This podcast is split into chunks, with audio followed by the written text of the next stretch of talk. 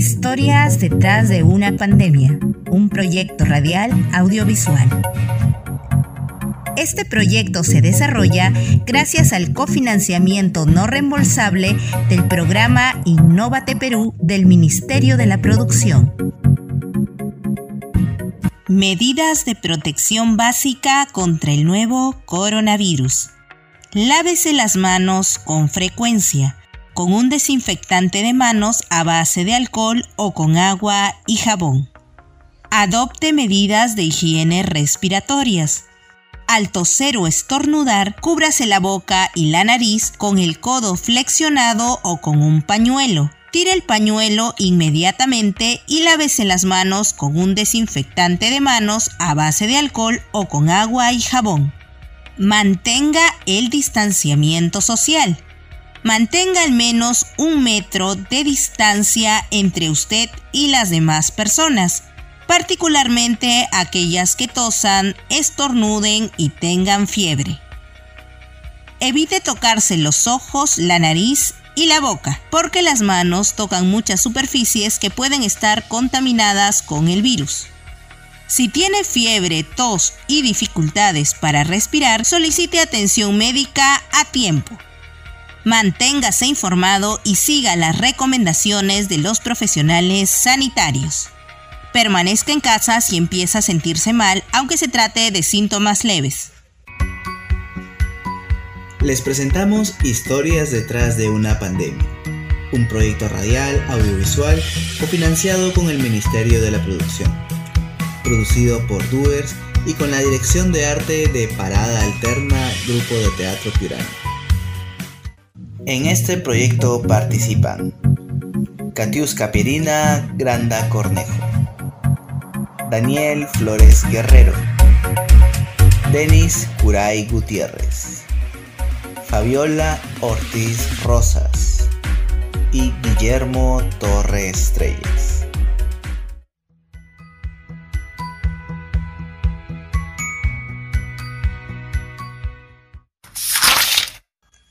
Camilo, capítulo 2. En el episodio anterior escuchamos la historia de Camilo y sus amiguitos los ratones y cómo jugaban en el comedor de su casa. Sin embargo, su hermano Javier y su gato llamado Roñoso no lo iban a dejar llevar la fiesta en paz. ¿Qué haces tirado en el suelo? Eh, buscando ratón, pues. No te preocupes. Ahorita Roñoso le encuentra. Espero no te dé miedo la sangre. No, no, ¿qué va? A ver, ¿dónde está ese bicho? Con estas lluvias esos animalejos se meten a la casa. Roñoso escudriñaba, olfateando entre los muebles de la cocina. Olía a pirata, pero no lograba encontrarlo. Detrás de la cocina, debajo de la refrigeradora, nada. La madre comenzó a mover las ollas que estaban más cerca del suelo, pero nada. La señora, luego de buscar un rato y no encontrar nada, se aburrió y se fue a su habitación. Roñoso se aburrió aún antes y estaba echado en el piso de la cocina. Oye, gato flojo, por aquí está. Busca, busca. Camilo aprovechó que Javier increpaba a su gato y llevó a Pirata en su bolsillo hasta el comedor. Allí Delicadamente lo dejó en el suelo y el ratoncito corrió hasta el agujero por donde había venido. Había estado cerca, por poco, y lo habían descubierto. Oye, ¿qué es eso? ¿Te acabas de sacar un ratón del bolsillo? ¿Qué? No, no, no. ¿Qué hablas? No mientas. Yo te vi desde la cocina. Tenías el ratón en el bolsillo. ¡Muévete!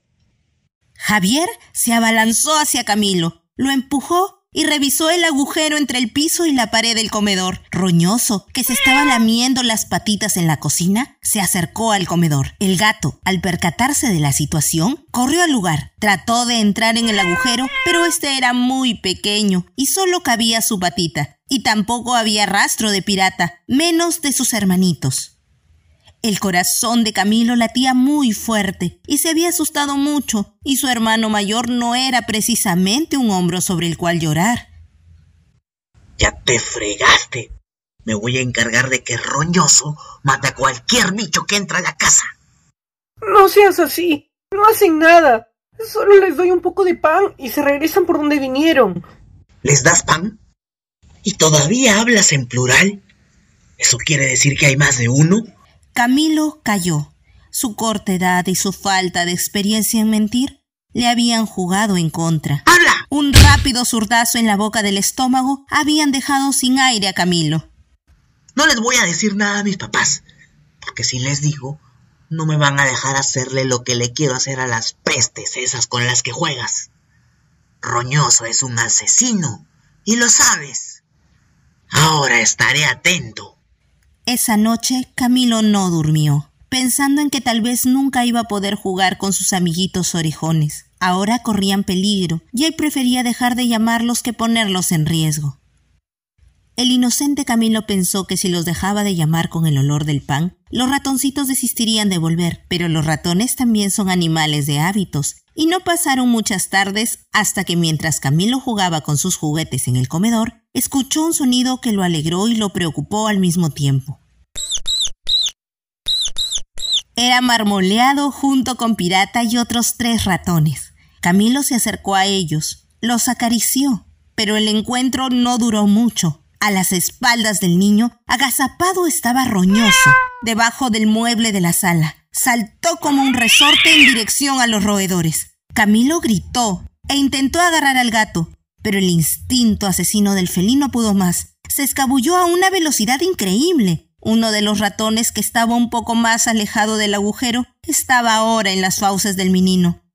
Los demás ratones huyeron. Roñoso también emprendió la huida al ver que Camilo le quiso quitar a su presa. En plena persecución, Javier atrapó a Camilo y lo levantó por los aires. Oye, ¿qué haces persiguiendo a mi gato? Javier, suéltame. Roñoso ha agarrado un pericote. Lo va a matar. Suéltame, por favor. Te dije que algo así iba a pasar. Es una peste y tiene que morir. No, suéltame. Solo me vino a visitar. Ay, hermanito. Son alimañas, no son tus amigos. Roñoso nos está haciendo un favor más bien, y agradece que todavía no le digo nada a mis papás. Javier soltó a Camilo cuando empezó a llorar.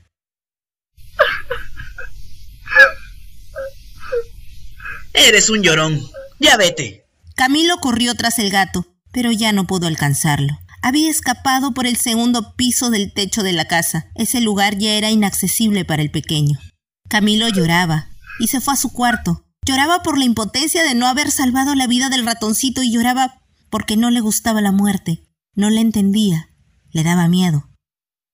A la mañana siguiente, ya sin lágrimas, Camilo entendió que no permitiría una muerte más de alguno de sus amigos. Tenía que hacer algo para evitar que Roñoso le haga daño a otro ratoncito.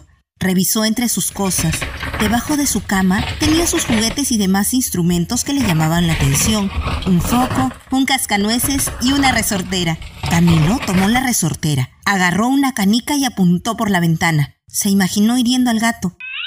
Pero no le gustó la sensación. No quería hacerle daño a Roñoso. Él solo era un gato y no era su culpa ir tras los ratones. Siguió buscando. Debía haber algo de verdad que le pueda servir un pollo de goma, un trompo, una pistola de agua. Tomó la pistola. No la había usado en mucho tiempo. Fue al baño a recargarla de agua. ¡Funciona! ¡Bien! ¡Funciona!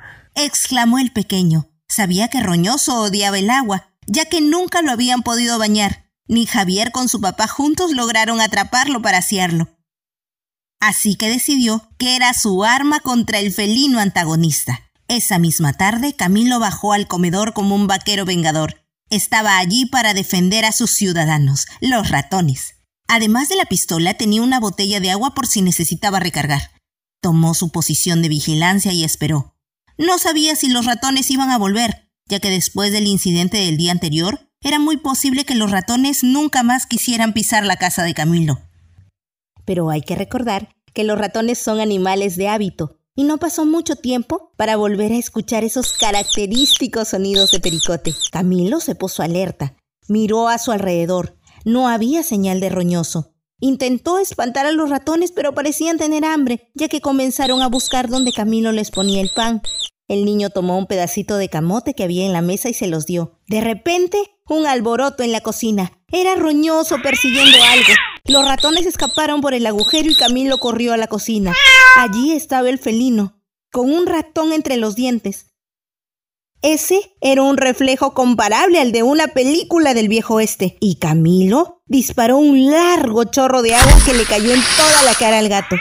Quedó tan impactado que soltó al ratón y salió corriendo, seguramente hacia el techo. El pericote quedó tendido boca arriba y chillaba de dolor. Tenía perforaciones de un lado, seguramente por los punzantes dientes del gato. El niño tomó al animalito y lo llevó a su cuarto. Se lavó las manos, lo puso en una mesa de noche y comenzó a inspeccionar la herida. Si no sangraba mucho, tal vez solo era una herida superficial. Afortunadamente era el caso. Con unas curitas que sacó de la caja de medicina de su mamá, logró tapar lo que parecía una mini herida de bala. Era un ratoncito plomo, así que le puso de nombre Mercurio. Lo puso en una caja de zapatos que desinfectó con alcohol. Llenó con arcerrín del taller de su papá y también lo desinfectó. Tuvo al pequeño visitante por unos días en su habitación. Le dio leche, queso tres veces al día, hasta que la herida había cerrado. Parecía haberse recuperado. Una mañana temprano, antes de que todos se levanten, bajó a la sala y lo liberó. Camilo se sentía feliz. Por fin había podido ganarle una batalla a la muerte, esa muerte tan incomprensible y acechante. Tomó por costumbre ir al comedor por las tardes para cuidar a sus pequeños amigos. Armado con su pistola de agua, Roñoso tenía un nuevo respeto hacia el niño. Observaba de lejos esperando su oportunidad. De vez en cuando Javier bajaba al comedor cantando una canción que le ponía los pelos de punta a Camilo. Un pericotito gracioso y bonito. Asomó su cabecita por un huequecito. El gato roñoso apenas lo vio. Le tiró un zarpazo y se lo comió, y se lo comió. Pero Camilo no desistía. Varias veces más tuvo que rescatar a un ratoncito del gato roñoso. Algunas veces lo lograba, otras no. Algunas veces los podía curar, otras no. Pero poco a poco comenzó a aprender a tratar las heridas de los ratones. Aprendió a suturar y a poner cabestrillos. Esta experiencia hizo que Camilo tenga una nueva razón para vivir, hacerle difícil la tarea a las garras de la muerte. Dirección y creación de libretos, Catiusca Pirina Granda Cornejo y Guillermo Torres Treyes. Parada Alterna Teatro. Agradecimientos especiales a la productora Doers Perú, que ha participado en la realización del proyecto Historias detrás de una pandemia esta productora piurana viene promoviendo y produciendo eventos culturales en nuestra ciudad. Doers, acércate al arte. El equipo de producción de Doers está conformado por Luis Chiroque Sosa, Keila Cornejo Segarra, Henry Cervantes Aguma, Diana Hidalgo Valdivieso. Isabel Palomino Coveñas. Historias detrás de una pandemia, un proyecto radial audiovisual. Este proyecto se desarrolla gracias al cofinanciamiento no reembolsable del programa Innovate Perú del Ministerio de la Producción.